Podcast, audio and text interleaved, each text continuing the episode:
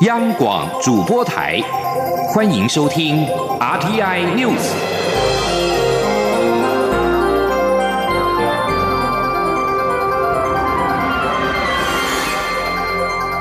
听众朋友您好，欢迎收听这节央广主播台提供给您的 RTI News，我是张顺祥。非洲猪瘟中央灾害应变中心表示，北韩三十号向世界。动物卫生组织通报发生了非洲猪瘟的案例。由于北韩跟南韩比邻，今天凌晨零点开始对来自南韩旅客全面进行手提行李检查。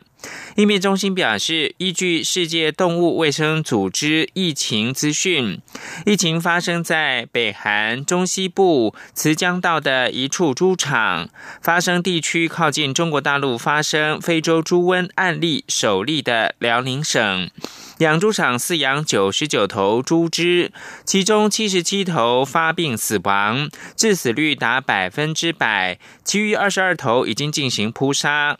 应变中心表示，目前桃园机场因入境旅客人数较多，除了托运行李已经全面检查之外，手提行李则针对来自高风险地区，包含中国大陆、香港、澳门、越南、辽国、柬埔寨、缅甸及泰国的旅客，由航警局跟防检局共同的执行全面检查。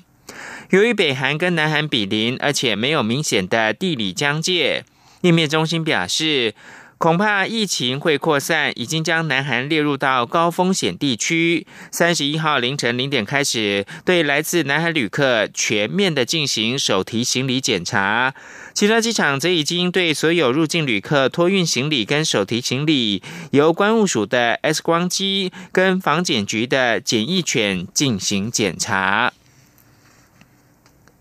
同样是医药的新闻，卫生福利部食品药物管理署的署长吴秀梅，除了要在六月初参加国际医药法规协和会的年度会议之外，月底也要出席药物咨询协会的年度大会。一个月内接连出席两场的国际盛会，不仅是拼国际能见度，更是要展现台湾的药政管理实力。请听央广记者肖兆平的报道。六月份对卫生福利部食品药物管理署来说，可以说是拼国际影响力与能见度的重要月份。食药署署长吴秀梅六月一号率团参加国际医药法规协和会的年度会议外，紧接着六月二十三号到二十七号，也要率团前往美国圣地牙哥参加第五十五届的药物资讯协会年会。食药署药品组检任技正黄晴亮表示，药物资讯协会是一个结合各国药政管理单位、学界以及药品业者组成的全球性组织，目的是透过年度会议交换各国医药法规以及创新药品的发展，因此可以从会议中进一步了解全球的药政管理趋势。黄晴亮进一步表示，包含欧盟、美国、日本等国的药政管理单位都会派员出席，预估参加人数将近有一万多人。且在这样盛大的会议上，台湾更连续第二年获邀举办 TFDA 论坛会议。特别的是，会议上只有四个国家举办论坛，而台湾也是其中之一。换言之，台湾的药政实力是被国际肯定。他说：“除了像欧盟的 EMA，哦，像美国 FDA，哈，像日本的 PNDA，它这个都是三大这个药品三大管理单位以外，我们 TFDA 汤后是唯一一个他们三大国以外的唯一一个 TFDA 汤口，所以这个是很很难得。”而在台湾食药署的论坛会议上，台湾将聚焦在再生医疗管理制度。让国际看见台湾正在努力的发展方向。黄晴亮说：“这一次呢，除了我们吴署长亲自主持以外呢，我们还邀请了医事师的石师长，呃，做专题演讲，就是有关于台湾对于再生医疗管理制度的一个新政策。”我们食药署，我们也会去里面做一个再生医疗制剂管理的观点。食药署表示，药物资讯协会的讨论虽然不具法规效力，但由于聚集各国产官学研的相关人员，所以很有国际能见度与影响力。而台湾食药署能在会议中提出论文及获邀举办 TFDA 论坛会议，代表台湾很有不容忽视的实力。中央广播电台记者肖兆平采访报道。针对六月登场的海峡论坛，陆委会表示，中共举办海峡论坛来积极拉拢我政党、地方政府、民间团体跟各界人士，目的就是为其“一国两制”、台湾方案等政策背书。为了防范中共对台恶职操作，陆委会提出了四项应应作为，明令禁止我方个人或者是团体前往该论坛。并参加中共统战活动。如果台湾有人民团体或者是政党参与，并且从事妨害国家安全或利益活动的话，处罚者最重可予以解散。记者王兆坤的报道。陆委会副主委陈明奇在例行记者会上表示，北京当局在“习五条”推出后，已展开新一波对台工作，落实中国共产党对台工作目标。同时，为应应其内外部复杂严峻情势，势必会利用海峡论坛，积极营造台湾各界附录呼应、行诉民主协商及探索“一国两制”台湾方案氛围，更可能借公布对台措施成果假象来影响台湾社会。面对海峡论坛的统战性质，陈明奇指出，政府将强化既定政策及管理作为，维护国家主权与民主防卫。防范中共对台恶职操作，因此第一个应应做法是禁止我中央机关人员参与海峡论坛。至于县市政府组团参加，陆委会也不乐见。所以，如果有列管退离职人员、地方官员申请附录参加，而且形成涉及民主协商、推动一国两制、消灭中华民国等相关活动，主管机关将严格审查，不予许可。第二个应应做法是要提醒民众别轻易参加，而且应避免处罚。陆委会呼吁我方民众及相关团体不要轻易参加海峡论坛相关活动，还要提醒不得违法禁自与中共任何方面签署协议、备忘录等文书，未经主管机关许可，也不得进行违法的合作行为或缔结联盟。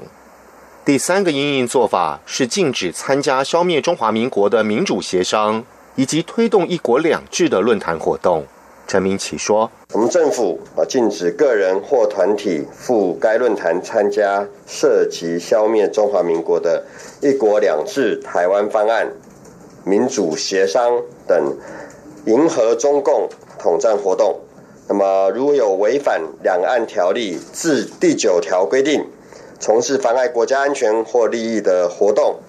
人民团体啊，根据《人团法》第五十八条，或政党根据《政党法》第二十六条，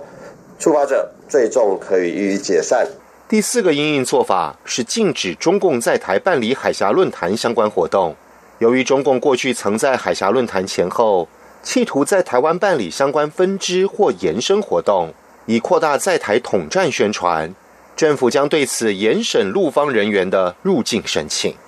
中央广播电台记者王兆坤台北采访报道。六四事件即将届满三十周年，陆委会的副主委陈明奇三十号在例行记者会上回应媒体询问时表示，中国大陆三十年来不断的回避、掩盖事实真相，打压罹难者家属，试图让人们遗忘历史。近年来更加大对内压力、言论的自由，对外进行军事武力扩张，对区域安全造成莫大的威胁。而陈明奇接受中央广播电台两岸 I N。期节目专访的时候表示，政府长期关注中国大陆民主发展的状况，呼吁北京当局正视基本人权跟人民诉求，落实尊重自由民主法治、保障人权的普世价值。陈明奇强调，自由民主体制才是维持社会稳定发展的最好安排。立法院会今天将处理攸关酒驾提高刑度的刑法修法。时代力量党团跟国民党团三十号上午就到议场门口排队，确保提案能够排在第一案处理。国民党团认为，行政院版只是提高累犯刑度，而且需有故意才能够比照杀人判死，等同没修法。时代力量则是主张应该要强化酒瘾的治疗，防治酒驾重复的发生。请记者郑玲报道。立法院长苏家全日前针对有关酒驾的刑法修正草案，邀集朝野党团协商。不过，朝野对于酒驾致死是否判死刑无法达成共识，且当天又因为中选会主委人事案爆发蓝绿冲突，导致协商破局。由于三十一号是立法院法定会期最后一天，酒驾修法被排为三十一号院会第一案，将透过表决处理。国民党团三十号上午举行记者会，国民党团总召江启臣表示，酒驾零容忍，严惩酒驾是。社会共识，但行政院版没有提高初犯的刑度，仅五年内再犯才会加重刑度到无期徒刑。至于死刑，必须要确定有故意杀人的意图才能判死，遭外界批评有修等于没修。我们很多委员希望能够拉到无期徒刑或死刑，甚至不应该等到再犯酒驾，你难道还要鼓励他再犯吗？他如果初次酒驾就致人于死。你还要再给他第二次机会再犯，你才你才严惩吗？这难道是政府该有的态度吗？排在议场门口第一位的时代力量党团总召徐永明则表示，酒驾协商时本来希望能整合各党团版本，再到院会讨论及表决，但后来没有共识，担心实力版本在院会程序中无法被讨论。其实我们还强调受害者跟他们家属。在整个审判过程里面的发言权，还有权益的保障，啊，尤其增加损害赔偿，然后这些肇事车辆没入这些，哈，还有这个治疗这一块，这是其他党团版本比较没有，就是说，因为酒驾这个重重复发生。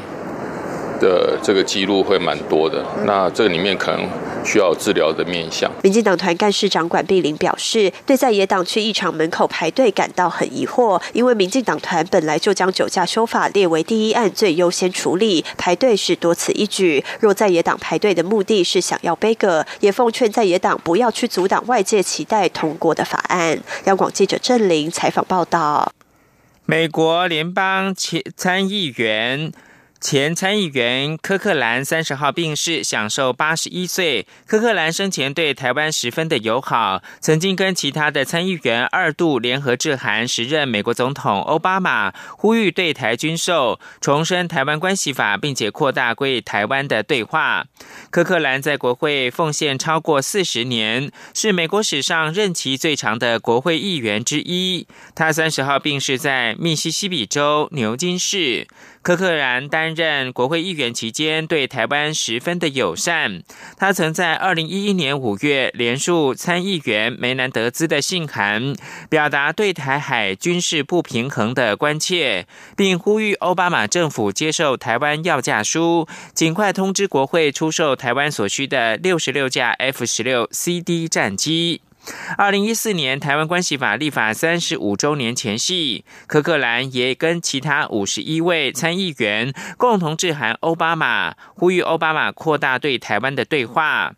除了呼吁美国行政部门强化对台支持之外，柯克兰担任国会议员期间，也多次的出席驻美代表处的公开活动。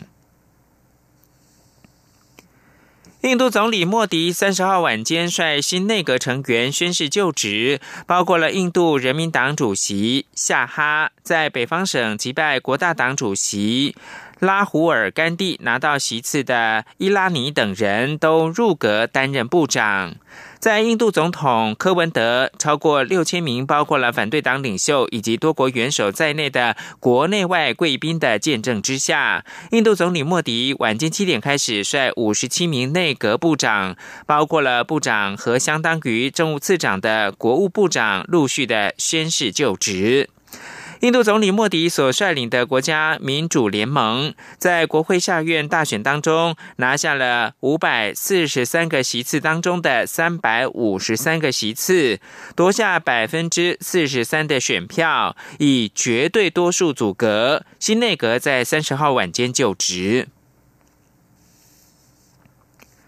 美国副总统彭斯三十号感谢加拿大。在逮捕华为财务长孟晚舟一案，能够坚持法治，并表示美国总统川普将在二十国集团高峰会中和中国商谈两名加拿大人被捕一事。彭斯在和加拿大总理杜鲁道举行的联合记者会上表示，即使美中正在处理更大的经济跟结构议题，美方仍将持续敦促中国释放加拿大公民。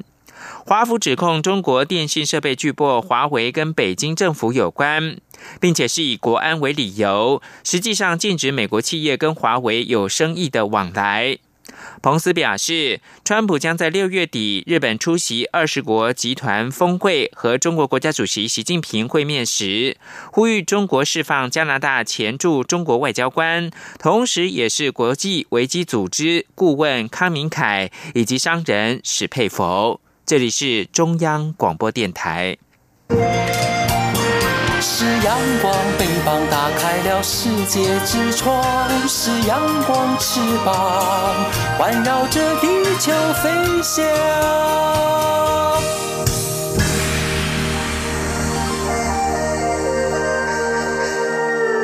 现在是台湾时间清晨的六点四十六分，我是张顺祥，继续提供的是二零二零总统选举的新闻。民进党中执会通过了二零二零总统提名初选的选务日程，确定民调纳入手机百分之五十，放入台北市长柯文哲、高雄市长韩国瑜进行对比，举办一场电视政见会，并且定在六月十号到十四号进行民调，预估十九号就可以确认提名的人选。民进党发言人周江杰三十号表示，有关证监会的时间还在跟蔡英文总统以及行政院的前院长赖清德协调当中，但是本周确定没有办法举办。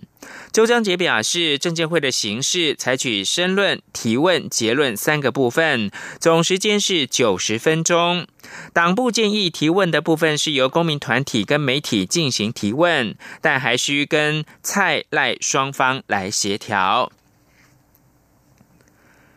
民进党中执会通过了挺英派中执委所提的总统初选方案，外传民进党团总召柯建明扮演致电说服行政院前院长赖清德接受更改初选办法的关键角色，甚至有传闻赖清德跟蔡英文总统在蔡赖二会当中，其实已经是谈定了初选的规则，还触及到蔡赖配。对此，赖清德三十号表示没有这件事，许多小道消息都不正确。赖清德说，不管是否与柯建明或者是蔡总统见过面，他的想法始终没有改变，就是不宜更改初选规则。记者刘玉秋报道。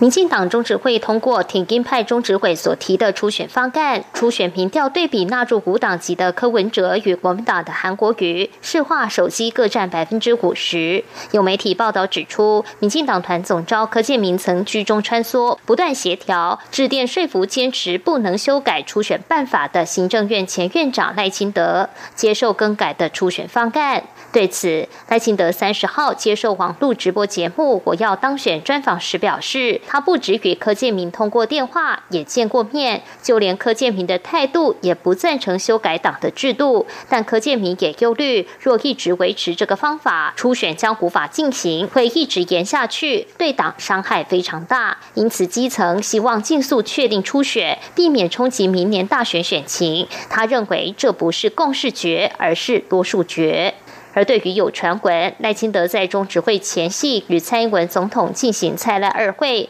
会中对初选规则早已谈定，甚至还触及蔡赖配。赖清德则否认相关说法，强调这些小道消息都不是事实。我们两个已经在礼拜二下午谈好了，谈好中常会、中执会进行的这种情况，其实这个都不是事实哈。嗯，包括老科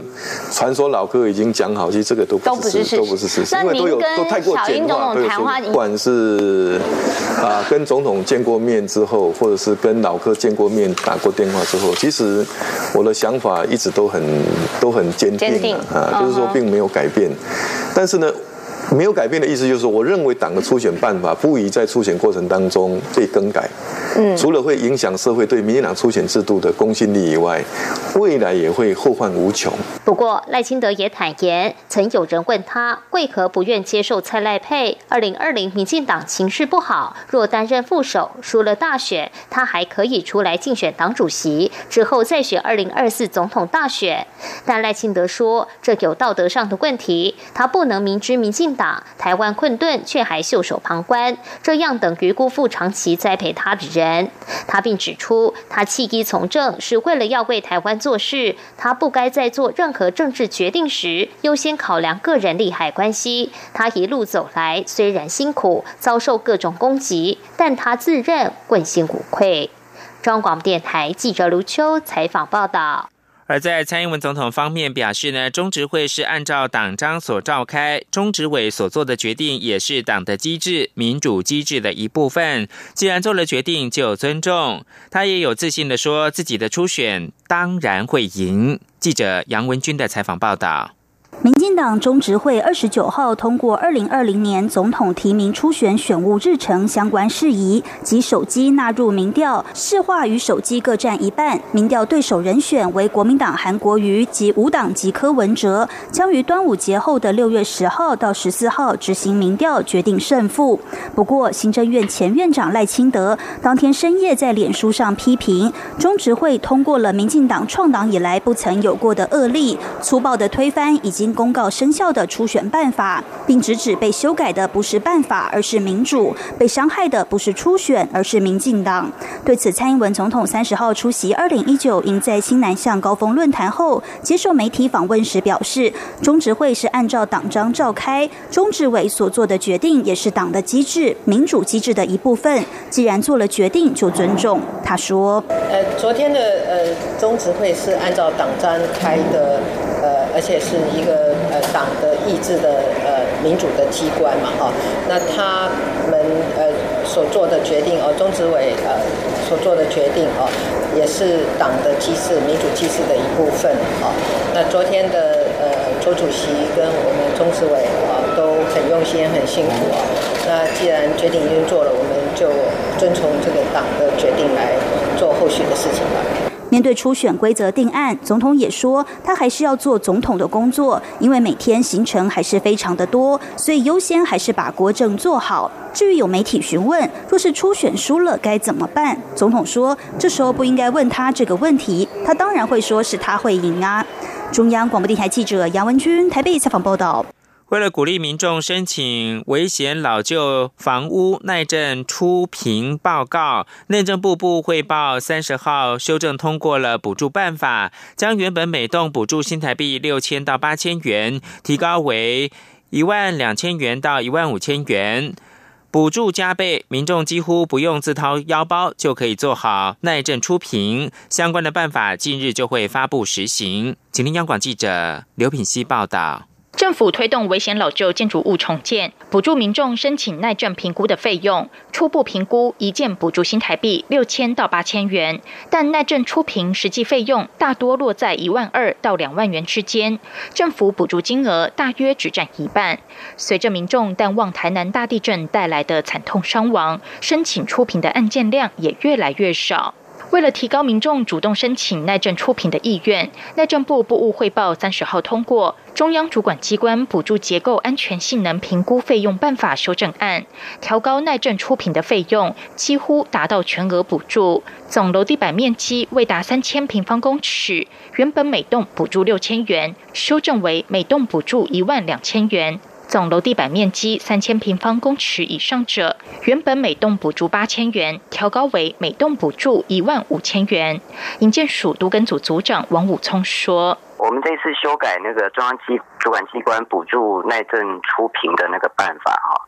把那个耐震出评的补助费用提高，那从现行的呃每栋六千到八千元提高到。每一栋一万二到一万五千元。此外，内政部表示，这次也同步修正行政作业费可以跟补助评估费用项目分别办理请款作业，增加各县市主管机关运用行政作业费的弹性。王福聪进一步指出，中央补助地方政府办理耐震评估的费用以及行政作业费，行政作业费每栋五百元。过去两笔款项都是一起拨款，这次修改为可以分开请领，让地方政府可以先拿到一笔行政作业费，便可从事围老重建宣导以及辅导重建等作业。内政部提醒，由于各县市政府都已经依照《围老重建条例》规定订定自治法规，受理民众申办耐震能力评估补助。为了避免民众申请补助款产生空窗期，地方政府应该尽快修正自治法规。央广记者刘聘熙在台北的采访报道。体育焦点：我国二零二零东京奥运国家棒球代表队总教练人选出炉，将由现任中华职棒 Lamigo 桃园总教练洪一中接掌兵符。教练团跟选手名单预计在六月中旬提出，积极的抢攻东京奥运的资格门票。江昭伦报道。二零二零冬奥中华棒球代表选训委员会三十号召开第一次选训会议，会中无异议通过由中职 Lamigo 总教练洪一中接掌国家队总教练。中华职棒联盟会长吴志阳表示，虽然中职四个球团曾经在非正式选训会议中讨论过洪一中出任冬奥国家代表队总教练的可能性，当时洪一中婉拒，希望能由其他人出现，但在正式选训会议上，大家仍推举洪一中是最佳人选，洪一中最后也欣然同意。吴志阳强调，洪一中教练生涯战绩丰富，接掌冬奥国家队兵符非常适合。吴志阳说：“你这个洪总现在的这个经历啊，他其实是相当适合啊。他曾经六度的获选啊中华职棒年度的总教练啊，在去年他也是全联盟啊第一个拿到生涯八百胜的总教头。那另外他也带领过。”啊，中华队啊，取得北京奥运的门票资格，他也有这个经经验啊。啊，那目前在呃职棒联盟的战绩上面也非常的稳定啊，所以我觉得由他出现呢，我想大家都特别呃没有话讲。胡志阳表示，洪一中的总教练任务包括带领球队参加年底的世界十二强棒球赛，以及明年可能的六强资格赛，全力抢攻冬奥门票。若顺利进军冬奥，也将由洪一中领军争夺奥运奖牌。秘书长高俊雄获知红一中接掌冬奥中华队总教练，也相当开心，指出这是高标准下选出来的最好人选。高俊雄表示，依照规定，团队项目的国家队总教练人选产生之后，选训小组接下来就会提交教练与选手选拔机制办法，交由总教练在下次选训会议中提出教练团名单与选手名单，经过讨论确定之后，就会启动相关备战与训练计划。由于冬奥棒球资格赛对战队伍早就已经出炉，高俊雄透露，体署早在两个月前就已经核定2020东京奥运棒球情搜计划，由中华职棒启动情搜，目前运作相当顺利。他相信，即使目前中华职棒球季赛事正在进行中，但只要教练与选手维持一定的节奏，届时选出的国家代表队应该可以发挥很好的战力，抢进2020东京奥运。中国电台记者张超伦台北采访报道。而台湾的网球一姐谢淑薇三十号在法国公开赛以六比四、三比六、六比八向德国好手裴科维奇称臣，止步六十四强。这是她两千零六年开始闯荡法网会内赛以来第三度晋级女单的第二轮。谢淑薇是首次跟裴科维奇交手，裴科维奇曾经拿下六次的 WTA 冠军，曾经有过的最佳世界排名是第九。焦点关注到香港。香港高等法院三十号判决，包括了促使他人做出同性肛交跟两名十六岁以下男子做出重猥亵作为等四条性罪行条文是违宪的，因为他们仅规范男同性恋者，不适用女同性恋或者是异性恋人士。法官在判决当中表示，这些条文违反了平等权，而且具有歧视性的内涵，抵触了基本法跟人权法，因此判决违宪。而在中国。LGBT，也就是同性恋、双性恋跟跨性别人士权益倡议人士，三十号表示，同性婚姻要在当地合法化，至少得等十年。目前优先的议题仍然是推动反歧视法规，减少社会对非异性恋者的恐惧，提升民众意识跟禁止强制性转变。台湾本月成为亚洲第一个同性婚姻合法化的国家，而中国在二十九号表示，中国大大陆实行的是一男一女结为夫妻的婚姻制度，以及不承认同性婚姻。以上新闻由张顺祥编辑播报。